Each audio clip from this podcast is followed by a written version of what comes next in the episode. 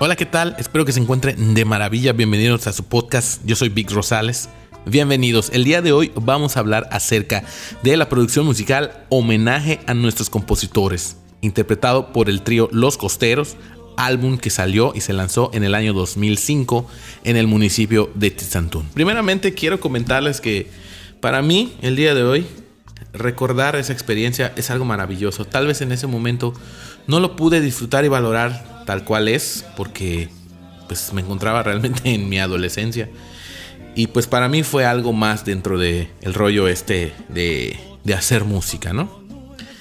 Afortunadamente recibí la invitación en el año 2005. Yo ya era amigo del señor Francisco Machain, músico. De hecho, gracias a él empecé a trabajar en este rollo de, la música, ¿no? Eh, a profesionalizarme, a tomarlo en serio y pues obviamente pues a, utilizar la música como, como, un sustento, ¿no?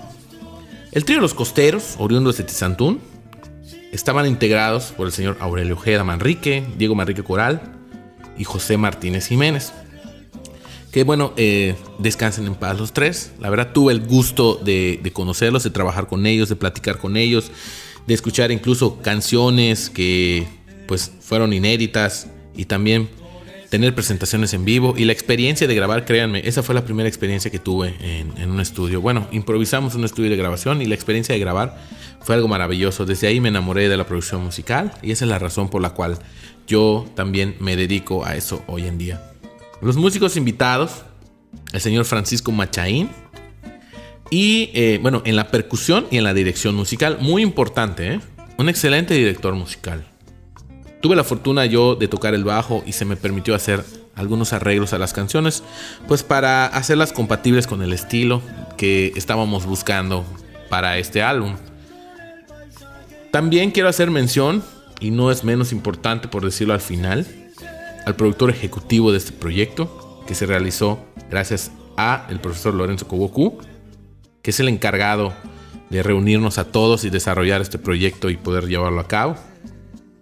Y también es el encargado del texto en el cual yo me estoy basando, que de hecho este, se encuentra en, en YouTube, en, en el canal de Bark Studio.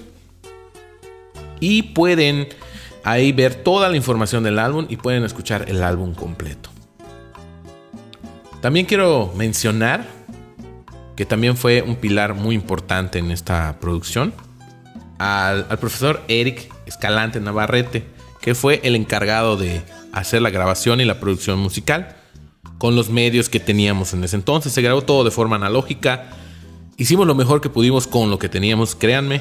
Y pues el resultado fue bastante agradable. Fue lo que estábamos esperando. Sí estamos muy contentos. La verdad es que hoy en día, incluso con la tecnología que ya, ya tenemos, no hay nada que moverle a ese álbum porque captura la esencia realmente de los costeros, complementando la música con el bajo y la percusión del señor Francisco Machain.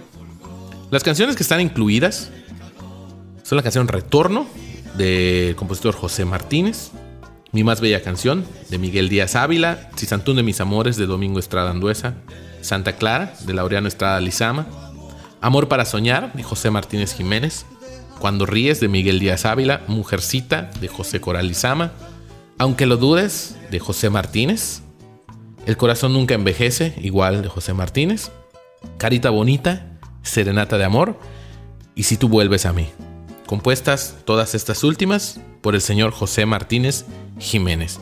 Estas 12 canciones formaron parte de este álbum lo pueden escuchar en YouTube. Les voy a ir compartiendo en redes sociales el enlace para que puedan ir a verlo. Hay una reseña que el profesor Lorenzo nos deja acerca de, de la formación y de cómo fue el, crecimiento de estos músicos hasta conformar el trío que hoy recordamos. Les voy a dejar esa información. Está toda en YouTube.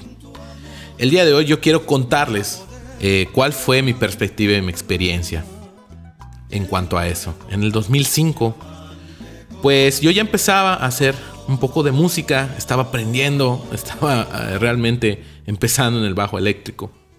Y pues por la amistad que existe tanto con el maestro y con el señor Francisco Machaín, que es un gran amigo, eh, bueno, surgió la idea de hacer este proyecto y se platicó con ellos y yo recibí la invitación y así los conocí eh, como trío, como tal, porque yo ya los conocía por separado, pero no había interactuado con ellos como músico.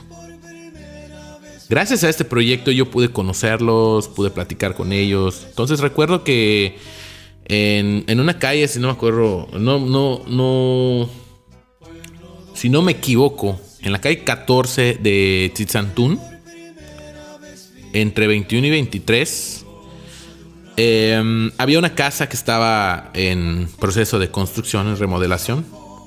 Y fue un espacio que aprovechamos para poder adecuar con cobertores, con alfombras, con todo lo que pudimos para evitar la reverberación del lugar.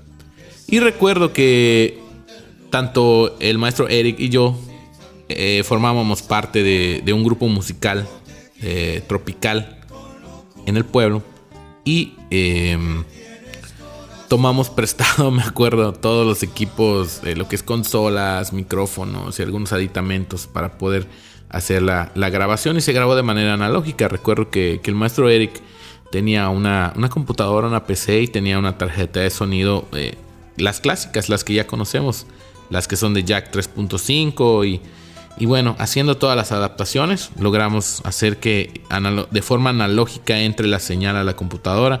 Y bueno, esa fue mi primera experiencia con, la grabación en la producción. Entonces, tomamos eh, varios días de ensayos, estuvimos haciendo los arreglos de las canciones. La verdad nos dimos cuenta que estaba funcionando de maravilla. Tardamos aproximadamente tres meses en grabarlo. Recuerdo que grabábamos todos los fines de semana porque yo estudiaba la prepa en la ciudad de Mérida y tenía que regresar a Tizantú. E incluso eh, a veces tenían que ir a pedir permiso a mis papás para que me puedan llevar a la sala de grabación. Y así estuvimos trabajando aproximadamente durante tres meses. La verdad fue una experiencia muy, muy bonita, muy, muy bonita porque, créanme, una cosa es escucharlos en vivo y otra cosa es, es verlos ir plasmando poco a poco las voces, la música, la armonía, los requintos de Don Lelo, que, que le decíamos así de cariño. De verdad, era algo que yo lo recuerdo pero ahora lo recuerdo todavía con, con, más cariño, con más admiración. Tal vez en ese momento no, no, supe, no supe darle ese valor. Creí que era algo más o creí que, creí que era algo que, iba a tardar para siempre, ¿no? Y bueno, después de eso ya tuvimos el disco, empezamos el proceso de, la edición. La verdad es algo que, es muy complicado. Eh, recuerdo que, que el maestro Eric sí, sí le llevó bastante, bastante tiempo, se esforzó muchísimo. Eh, de verdad, fue un gran productor, un gran productor. Se esforzó mucho para la edición de los temas. Y sí, sí, fue algo, fue algo muy bonito. Ya después, eh, después de todo eso, la parte de la grabación y la producción, recuerdo que estábamos buscando algunos patrocinios para poder maquilar discos, porque no sé si saben, la maquila de los discos fue hecha eh, de mano, de mano propia.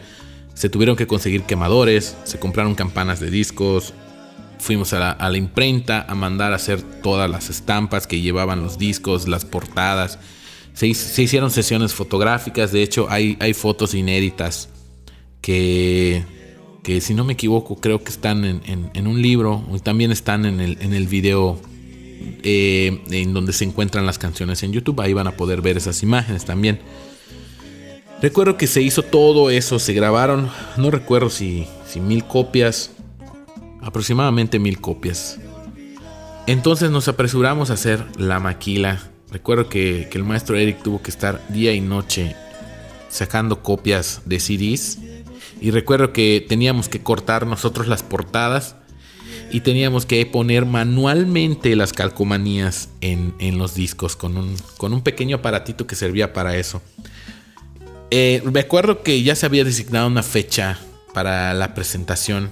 Esta presentación se hizo en la escuela secundaria del municipio de Tizantún. Entonces, eh, Recuerdo que no estaban listos los discos. Estuvimos toda la madrugada, toda la noche y la madrugada previa al, concierto de presentación. Terminando los discos, embolsándolos. Eh, o sea, de verdad fue una, una experiencia titánica. Pero estábamos tan emocionados que de verdad ni dormimos. No dormimos absolutamente nada. Solamente dormimos unas horas creo durante el día, pero porque era necesario, porque teníamos que tocar en el concierto, en la presentación. Entonces, eh, ya en la noche, en la tarde noche ya nos fuimos para ahí. Recuerdo que, tuvimos músicos invitados, estuvo Gasmelbar, estuvo María José Gijón. Me acuerdo que también los acompañamos. Y bueno, creo que esta es la parte más importante que les quiero contar. Ya habíamos disfrutado toda la parte creativa, la parte de la producción. Nosotros ya conocíamos los temas, ya los entendíamos, los sentíamos, teníamos bien el concepto. Pero créanme, fue sumamente emocionante, emocionante empezar ese concierto. Porque de verdad fue un sentimiento tan grande que vimos en los ojos de ellos. Yo, yo veía, yo les vi el alma a ellos. Puedo jurar que les vi el alma. Vi, vi los ojos húmedos, las lágrimas en sus ojos de emoción. Eh, créanme, fue un, un momento muy especial. Yo, yo sentí mucha nostalgia al verlos así, ver al público. Todo el público estaba muy emocionado, había mucho público con lágrimas en los ojos. O sea, fue algo increíble. Ahí fue cuando yo sentí en el corazón el valor que tenía la música de ellos y de, y de los compositores que estaban participando. Fue un tesoro que nos regalaron. Fue algo increíble. Esa presentación fue de lo mejor que he hecho si no es que el mejor concierto que he hecho. Sobre todo porque todos tuvimos iniciativa de, participar, de crear todo, de montar una escenografía. Eh, realmente hacer algo así desde cero. Desde empezar a aprenderte las canciones, de hacer los arreglos, grabarlas, editarlas, maquilar el material, montar un espectáculo. O sea, eso fue, fue muy valioso para todos nosotros de verdad, eso fue algo. Fue algo incomparable. Es una experiencia que quiero compartirles. Los que estuvieron ahí, quiero suponer que recuerdan ese momento sumamente especial. No puedo evitar recordar todo eso al escuchar el disco. El disco son 33 minutos y un poco más, pero créanme, es para escucharlo de arriba abajo y vas a sentir esa conexión con los costeros es algo que ha sido trascendente, algo que no se puede olvidar. Por eso les invito a escuchar su música y si no la conocen, denles la oportunidad. Posterior a eso fui muy contento a un evento al cual me invitaron, el cual me dieron un reconocimiento por haber participado y también a todos los que participamos. Afortunadamente teníamos teníamos con nosotros al señor José Martínez y pudo presenciar este evento muy bonito. Ojalá que en algún momento podamos homenajearlos nuevamente. Y si quieren saber más información acerca de ellos, en cuanto a datos históricos, fechas, anécdotas e información más precisa de esa índole, pueden consultar con el, con el maestro Lorenzo Cobo. Ahí en Tizantún lo pueden localizar también vía Facebook y bueno, esta ha sido mi experiencia. Espero que, que tengan la oportunidad de poder escuchar su música y los que los conocieron también puedan recordarlos con mucho cariño y recordar que pues han sido parte importante de la trova de nuestro querido Tizantún y que su música ya es un patrimonio cultural de nuestro municipio. Este ha sido el capítulo de hoy, espero que les haya gustado. Recuerden Pueden pasar a escuchar al trío Los Costeros. Está su álbum completo en YouTube. Ahí va a estar eh, toda su música y una pequeña reseña y también los nombres de todos los compositores que fueron homenajeados. Yo los quiero mucho, soy Vic Rosales, nos vemos en el próximo capítulo.